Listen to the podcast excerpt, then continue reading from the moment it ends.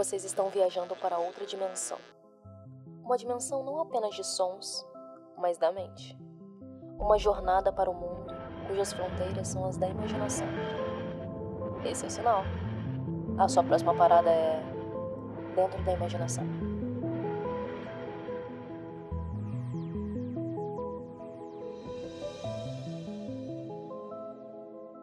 Olá, pessoas, tudo bem com vocês? Eu sou a Flavi. E eu sou a Thay. E você tá dentro da imaginação agora. Então, nesse episódio, a gente tá testando outro formato, graças ao lançamento de uma coisa na HBO que foi o Lovecraft Country. E aí veio a ideia de fazer um formato com as nossas impressões da série, sabe? O lance não é só falar desse lançamento em si, em específico, mas fazer uma viagem pela vida e obra de Jordan Peele, que ele, junto com o J.J. Abrams, ele é o produtor da série. Então, junto com tudo isso, a gente vai dar as nossas opiniões nada embasadas filmes sobre a série.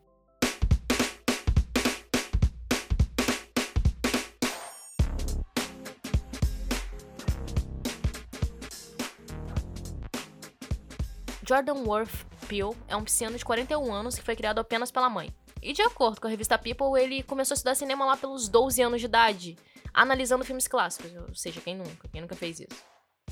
Ele abandonou a faculdade para atuar fazendo uma dupla de comédia chamada Dois Caras Brancos.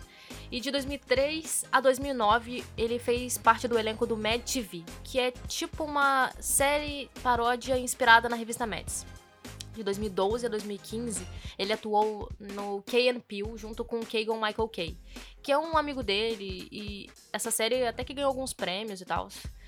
Em 2017 aconteceu que pelo menos me marca quem é Jordan Peele, que ele lançou Corra. E ele foi indicado a quatro estatuetas do Oscar, incluindo de melhor filme, e ele levou como melhor roteiro. Ele foi simplesmente o primeiro negro a vencer a categoria de melhor roteiro original. Poxa, 2017 foi teu primeiro. E, tipo, eu tava lendo umas paradas e tava falando que ele meio que abriu portas para as outras pessoas ganharem. Que a gente tem agora é. o Bom de Horror. É, eu acho que a academia tá percebendo que tem um problema com ele. Mas ainda entra naquela coisa, tipo assim, é, tem, vamos supor que tem cinco, cinco vagas, é. quatro vagas são para brancos e uma vaga é para alguém que é. Etnicamente é, diferente. É, exatamente. Então ainda tá difícil. É meio doido que ele é um cara da comédia, aí do nada ele vem e faz terror. E já vem lacrando, faz uns terror desconfortável. Cara, tem dom. É, em uma entrevista pra NPR, ele disse que tinha um relacionamento de amor e ódio com o terror, tá ligado? Onde ele assistia mesmo cagando de medo. E ele também comentou que esses filmes são tipo uma forma de superar os medos dele, tá ligado? Então. Será que ele consegue citar filmes de terror que dão medo de verdade? Que eu só consigo lembrar de um. Mas talvez ele seja sensível a filmes de terror, tá ligado? E, e aí, ele tá encarando os, o monstro dele. Que é isso. Pô, funcional, funcional. Lembra o Árticos, ele falou isso. Tipo, a Árticos do Lovecraft Country, mas é tipo, ele falou isso no primeiro episódio que a menina falou para ele: é, Você não tá com medo? Ele falou: Tô com medo, mas essa porra não vai ajudar em nada, então segue é. a vida, tá ligado? Tapa na cara do HPzinho. Que fez toda uma obra, uma mitologia por, do medo. por causa do medo. Então, em 2019 ele chegou, mas ele não veio sozinho. Ele lançou Us, estrelado com a rainha deusa com pele invejável, um sobrenome que parece o gatinho miando, que é Lupita Nyong. que é... é, é muito fofo o sobrenome dela, mano. é bonito. Enfim, é, vamos parar de babar ovo da Lupita Nyong aqui. Enfim, enfim. o filme foi roteirizado e dirigido por ele. E teve um dos trailers que mais me deu cagaço ever. Porque, tipo, não sei se você já assistiu o trailer de Us, mano. Mas é muito bizarro. A música com a Lupita andando, com ela tocando no rosto. E essa, essa temática bizarra me deu muito, muito cagaço de, de, do trailer de Us. O que me deixou, tipo, ah, vou tentar assistir. Eu, eu sou uma pessoa que, tipo assim. Eu não assisto muito filme de terror. Eu gosto de terror, eu acho muito legal a ideia que ele tem. Mas eu sou muito medrosa. Mas é, é, é isso, foi um dos trailers que mais me deu o cagaço e não não acho que eu não fui a única pessoa que passou por isso. Já que se tornou uma das aberturas da história da Terra das Bandeiras Estreladas, que é os Estados Unidos, que, que mais arrecadou dinheiro na estreia, que chegou a 71 milhões de dólares no seu primeiro final de semana, tirando o lugar de Um Lugar Silencioso. Ah. Que tava, tipo, acho que 40 e poucos, ou 50. Mas, mesmo com, tipo, todo mundo indo na primeira semana lá, foi um filme que ficou esquecido, mano. Não pode. Ficou esquecido nas premiações, nas- foi tipo, foi Ah, apagando. na premiação. não, não teve o mesmo engajamento que corra no algoritmo do cinema, tá ligado? Sim. Então, tipo, não, não É deu mesmo. A, a academia deve ter pensado, ah, já dei Oscar pra ele, vou dar pra outro. Porque só tem uma vaga. Eu acho que não chamou tanta atenção porque Corra é mais óbvio em relação à sua crítica. É. Então, tipo, co- Corra, você sabe. Ah, poxa, o. É, porra, é óbvio. Mano, a gente assistiu Us algumas vezes pra tentar pegar um feeling do que que é. A gente assistiu com uma amiga, a Lorena, que eu não sei se ela vai escutar isso, provavelmente não. E ela falou assim, poxa, não entendi, tá ligado? E é realmente essa é a sensação que você tem quando você termina Us. Não entendi. Mas é legal assistir de Pra novo. que esses coelhos? Mas é legal assistir de novo. Conforme você vai assistindo ele, ele vai ficando diferente, ele vai tomando outra forma. Tipo Corra. Eu tava escutando uns podcasts sobre Corra, um- acho que faz um tempo. E aí, ele tava falando que cada vez que você assiste, você vai vendo um sentido diferente nas pequenas coisas, as coisas vão se formando ali, tá ligado? Você vai. Você precisa de mais bagagem pra poder assistir a parada. Exatamente. Tipo, quando eu assisti Corra, eu entendia bem menos das coisas que eu entendo agora. Eu acho que esse tema não me era tão sensível porque eu não entendia ele mesmo, sabe? Tipo, eu não tinha compreensão. É, a gente era muito nova. 2017. Que é muito nova, filha. A gente tem 23. Peraí. A gente era nova, normal. 2017. Não sei, cara, não lembro. A gente não vai tentar fazer conta aqui porque é humilhante. A gente já viu isso num episódio do Tava Imaginando. Falando nisso, fica um merchan aí pra você escutar o Tava Imaginando, que tem um episódio que a Tainá faz conta, que a gente tá querendo uma ficha de personagem de RPG. E ela faz conta e é uma parada bem, assim, bem miserável, bem triste. E é, é só pra contar até oito. Então vamos seguindo. É, o Jordan Peele também chegou a dirigir o. Não, chegou a produzir um filme do Spike Lee, que foi o Infiltrado na Clã. Ele fez Twilight Zone em 2019. Ele. E além de produzir, ele também é o narrador. Ele é a vozinha, ele aparece como ator. Ele falou há um tempo atrás que ele ia se aposentar desse lance de ser ator e tal, mas ele tá aparecendo lá. Ele é tão fofo, né? A Tainá acha ele uma gracinha de fofo. eu achei muito fofo. Ele chegou a roteirizar uma série do YouTube que é Weird City. Que tem o Dylan O'Brien e o Ed O'Neill. Ah, aquele primeiro episódio. Sim, é muito Nossa. da hora, que é um romance entre dois homens, só que um é jovem e o outro é muito velho. Mas não é jovem, tipo pedofilia. É só jovem. Mas é um, é um romance muito fofo, mano. É o Jay, É o Jay de Mother Family e o Dylan O'Brien, que você deve ter visto em Running, Teen Wolf. Maze Run. É, Maze Running, Teen Wolf, essas paradas aí. Então, tipo, é um um romance muito fofo, mano. Fofo. É, chipei, chipei. Os outros episódios eu não cheguei a hypar, eu acho que eu já eu assisti mais uns dois, mas eu não cheguei a, tipo, ficar mega. Não tá livre no YouTube, né? Tem que pagar. É verdade. Eu não cheguei a assistir, assistir tudo, então é isso. Mas é bom esse primeiro episódio, eu acho que tá livre no YouTube, você pode assistir também, é um episódio muito bom. Saiu da curva dos do romances. Sim. Ele chegou a produzir Hunters do, da Prime Video, que é aquele, aquele, aquela série que falam que caça nazista. É literalmente isso. Que tem o Logan Lerman, que pegou mais um bonitinho aqui. Dylan O'Brien e Logan Lerman, eles são me- meio que bonitinhos aí, tá ali. Ele é o protagonista. É é, bonitinho pra você, né? é, eles são bonitinhos pra mim, são bonitinhos. Ele também roteirizou o remake de Candyman, que é baseado num conto do Cleaver Baker, e eu não sabia. E Cleaver Baker é o cara que inspirou. Ele fez um livro, ou um conto, alguma coisa assim, que inspirou Hellraiser. E ele também é o Duke Ellington de Big Mouth. Sabe aquele, aquele fantasma negro? Ah, Ele! Eu tenho que assistir dublado. Dublado É legendado, precisa escutar o Duke Ellington cantando, pai, ele, não Ele sabe. canta? Eu, pô, O ele, que, que ele não faz, velho? Ele ficou. Tipo, teve um- um- uma paródia dele do 50 Cent que ficou mó famosa, mano. É que ele tá atuando, ele era comediante ainda. Ele ainda é É. comediante. Mas ele tá lá, tipo, vestido de 50 Cent, cantando, pá. Hora. É, é isso, mano. e agora ele tá produzindo Lovecraft Country junto com J.J. Abrams, o carinha lá que você sabe que fez Star Wars agora. Acreditem, ficou muita coisa de fora porque ele fez muita coisa na vida. Ainda bem, já que ele tem 41 anos e vivemos em uma sociedade que força a produtividade no talo e faz o ritmo normal humano absorver abs- de absorção parecer preguiça. É verdade. Mas eu, eu, eu acho também que ele, que ele tá fazendo o que ele gosta, né? Ele abandonou A faculdade. Foi fazer comédia, agora tá fazendo filme de terror. Tá, como a gente disse no início, o que fez a gente querer fazer esse episódio foi o território Lovecraft. Eu não sei qual- se você sabe qual é o, o lance da, da história, mas a gente vai fazer aqui um resuminho pra você se situar no enredo do que é o território Lovecraft. Nos Estados Unidos, da década de 50, conhecemos Atticus, negro, veterano de guerra e nerd de Pulp Fiction. Ele descobre através de uma carta bem esquisita que seu pai desapareceu e retornou para sua cidade natal. Com a ajuda de George e suas ótimas sacadas, e da inteligência e força de sua amiga Letitia, ele vai em uma missão de resgate. Mal espera ele encontrar sociedades secretas, rituais e outras coisas que parecem saídas de um conto de H.P. Lovecraft. O que faz pensar que H.P. não é gentil com negros em suas histórias, assim como os anos 50. Também não é. Essa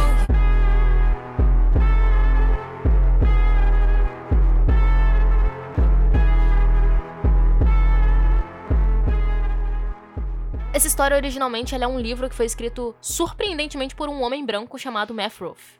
O ele é um cara que diz gostar de escrever em perspectivas diferentes das suas. Ele é filho de uma brasileira e sempre foi incentivado a escrever. Filho de brasileira, aspas aqui. É, tipo, ela nasceu no Brasil, mas ela é uma mulher branca. Tipo, ela literalmente, os pais dela são americanos e eles estavam passando por aqui. Ela Daí, nasceu aí ela nasceu. eles foram embora. Não, eles passaram um tempo aqui, depois ela foi pra Espanha e com 20 anos ela voltou pros Estados Unidos. Que nem o Cole, o Cole Sprouse, que ele é italiano porque ele nasceu na Itália, mas ele mora nos Estados Unidos, sabe? Tipo uma parada assim. Ele sempre foi incen- incentivado a escrever. E nessa es- história ele escreve uma realidade que não tem nada a ver com a dele, mas que ao mesmo tempo consegue passar o terror como se fosse, entendeu? Ele escreve sobre um homem negro. Ele não entenderia os terrores que um homem negro viveria nos anos 50, mas ele consegue ter a empatia pra colocar isso e fazer a gente sentir. É, ele lê um livro chamado Sundown Towers e esse livro ele, nesse livro ele aprendeu sobre o Green Book, que é um livro de viagens que listava hotéis e restaurantes que atendiam pessoas negras nas épocas da segregação racial e tal. E nisso ele teve a ideia de usar os anos 50 e pegar protagonistas negros, que teriam que enfrentar tanto os horrores paranormais quanto o medo do racismo, que é assim, trancar cozinho. Esse aí, esse assusta de verdade, porque o ser humano é assim, é assustador. Ele também disse que o HP entrou na história porque ele precisava de uma ponte entre os dois horrores. E porque o HP Lovecraft era um supremacista branco que revolucionou o terror, ele pensou: vou unir o útil ao agradável aqui. Tá, vamos dar um contexto histórico do gênero de terror para que esse terror do Jordan Peele em Território Lovecraft seja tão relevante. Por que, que ele é tão assustador, sabe? Na história, o autor, que no caso é o Matt Ruff, ele coloca o Árticos saindo da guerra da Coreia do Sul. É época de Guerra Fria, segregação racial e a gente tá na terceira fase da Ku Klux Klan. Nessa época é onde os brancos penduravam negros em árvores de mão amarrada. Se você já assistiu Watchmen, você já viu uma cena assim bem tensa, que é do Hood Justice, que ele é quase enforcado lá. Se você já assistiu, sim, se não, vamos seguindo aqui. É, eles, tipo, tem uma- um cara em 1904 que, junto com a esposa, ele foi lixado, espancaram ele, queimaram ele, arrancaram os dedos, jogaram pro público junto com as orelhas como souvenir. E esse processo de tortura, ele foi assistido inclusive por crianças brancas, enquanto eles comiam ovos recheados e bebiam limonada ou whisky. No período de 1877 a 1950, 1950 e poucos é onde se passa a série Love, Território Lovecraft.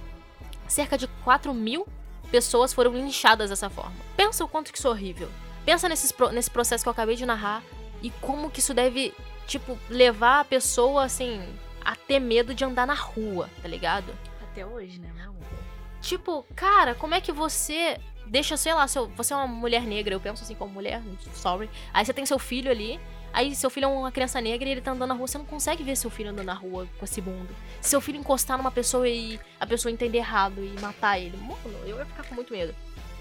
E o que historicamente se chama de a era dos linchamentos é, foi essa época aí, tá ligado? A época que as pessoas linchavam negros nas ruas. Isso foi acontecendo até o século XX. Note o nosso avanço moral. Tinham até anúncios no jornal, tipo, convocando o povo pra massacrar algum negro. Um negro. Olha, para pensar. E o mais normal eram pequenos grupos de pessoas fazendo isso. E usando como desculpa que o negro havia cometido algum crime. Olha só, veja essa definição de crime. Jess Thornton foi linchado em Luverny, Alabama. Alabama. Eu vou falar errado os nomes, tá, gente?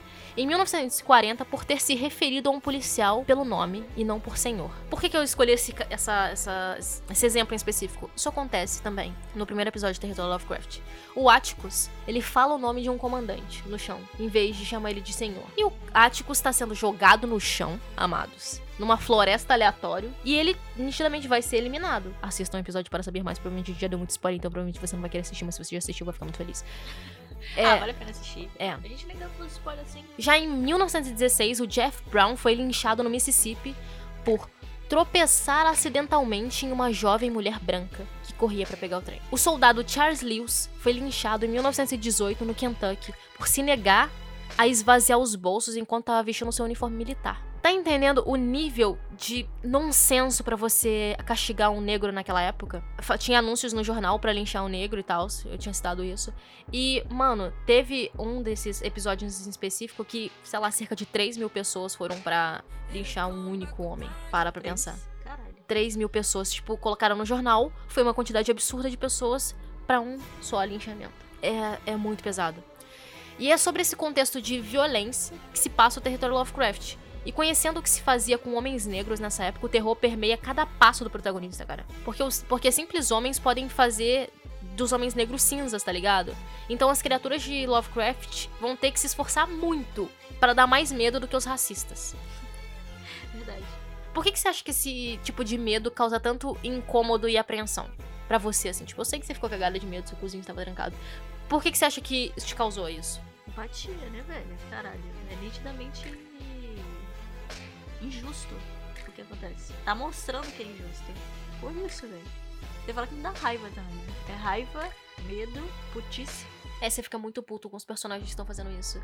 Acho que uma das coisas que causa incômodo nessa, nessa realidade aí é que ela se parece muito com a nossa. É, essas paradas acontecem hoje em dia, velho. Essa coisa, ela parece tão real, tão crível, tão tocável, que você fica com medo. As pessoas que estavam vivas naquela época, todas morreram. Mas a gente faz a mesma coisa. Em graus dif diferentes de civilidade, tá ligado? Antes era muito ok, politicamente correto você, você torturar um negro enquanto seu filho comia ovo cozido. Agora que não é, as pessoas, tipo, elas escondem o seu racismo. Aquela coisa no Instagram e em todas as outras redes sociais de antirracista. A gente só nota que é racista quando vai questionar sobre isso, porque nós naturalmente somos racistas. Sim, você tem que, você tem que assumir, velho. Você tem que entender que você é racista para você tentar não ser. Aí o poder da história, tá ligado? Das coisas. Tipo, faz muito tempo que rolou. Não tanto tempo na história do mundo. Na história do mundo, não. Na história da humanidade faz pouco tempo, mas faz muito tempo. Quem é que tem 300 e poucos anos? Todo mundo que tava nessa época morreu. Mas o legado. Não, tartarugas. o legado, o que foi feito, continua. É as pessoas repetindo essas paradas porque a sociedade é a mesma de 300 anos atrás. Só que tá muito mais maquiada. A maquiagem tá pesada agora, tá ligado? Hum, mas agora a gente tá. O movimento atual é você colocar para fora essas paradas mesmo. É nossa tentativa de, de lutar contra isso, tá ligado? Mas o racismo, ele é nada mais do que uma grande ignorância. É a gente tentando separar. Eu tava vendo um documentário esses tempos aí. E, tipo, tava falando sobre uh, os colonizadores britânicos lá. Eles estavam tirando os africanos de onde eles estavam. E eles pensavam assim: Mano, a gente tem que achar uma razão. Não que eles pensavam assim, exatamente assim, eles não formularam essa ideia, mas é uma suposição do historiador lá. Que eles tinham que encontrar uma razão para os negros serem inferiores, para eles não se sentirem tão mal de estarem fazendo aquilo com eles, entendeu? Então eles colocaram na mente que o negro não sente, que o negro é animalesco, para que eles possam se sentir tranquilos em escravizar eles, tá ligado? E isso foi virando uma história, um fairy tale que foi se repetindo e se repetindo, e foi retratado no cinema, e foi retratado nos livros. E, e aí.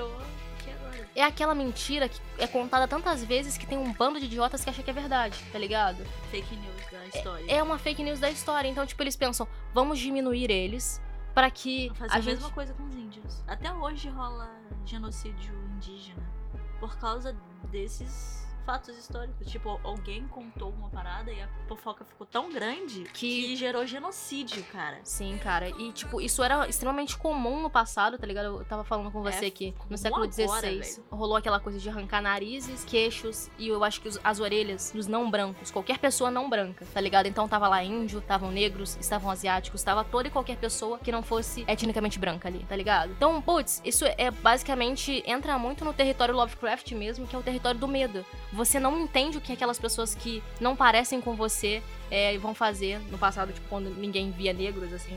É, foi só a galera indo de navio. Eles não entendiam e eles sentiam tanto medo que eles pensavam, véi, a gente tem que resolver isso.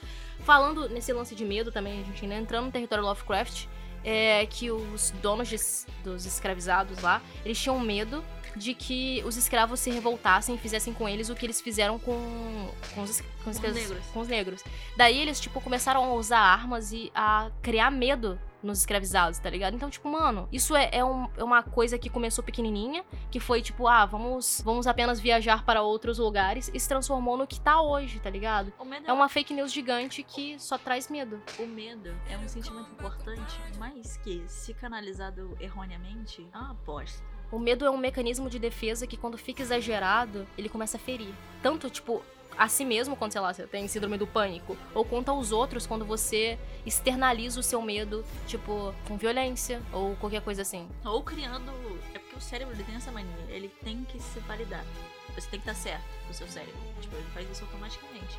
Aí criou-se bando de coisa. Tipo, pô, quando a gente fala de, sei lá, desconstrução, é desconstruir medo. Basicamente é isso. Todas as coisas que você tem medo de desconstruir é o que você precisa desconstruir, sério. Tipo, todas as coisas que você tem medo, vai lá, encara, faz a parada, vê como é que vai ser, não importa o que seja. O racismo, pela nossa, a nossa linha de raciocínio aqui, seria então o medo de várias civilizações do diferente e do novo, que é basicamente o medo que Lovecraft tinha também. Que é o medo das coisas mudarem, é o medo de existir mais do que você consegue entender, tá ligado? Sim as pessoas brancas só conheciam as pessoas brancas. Aí elas tinham medo das pessoas negras, tá ligado? E, e aí elas faziam com que as pessoas não brancas sentissem medo deles para que eles se, se, sentissem mais poderosos. Isso acontece até hoje. Mas isso tem que acabar em algum momento. E espero que esteja acabando. Quando a gente também, tipo, o fato de ter coisas como o território Lovecraft, ter protagonistas que são diferentes de pessoas brancas, ajuda a mudar a história. É muito importante esse tipo de coisa. A gente frisa isso muito no Tava Imaginando, que é o nosso outro podcast, que o entretenimento molda. Então a gente precisa de um Jordan Peele, a gente precisa de mais, sei lá, bom de horror, a gente precisa de pessoas não brancas para contar histórias, porque as pessoas brancas já contaram muita história pra gente. E a gente tá marcado por ela. É isso, mano. Que mais obras que nem a do, de todas as pessoas aí apareçam para que a gente consiga entender e pensar diferente. Então, tá acabando mais o episódio. e não esqueçam de seguir a gente nas redes sociais, que é o arroba Tavi, imaginando com dois Is. Lá a gente tem um perfil de ilustrações e outras milhares de outras coisas. A gente fala sobre podcast, indicações semanais. A gente posta bastante conteúdo lá e vai ser muito bom receber você lá. Se você quiser falar alguma coisa, conversar com a gente, manda uma DM, fala qualquer coisa lá, a gente tá sempre online. então é isso. A gente se vê no próximo episódio. Tchau. Tchau.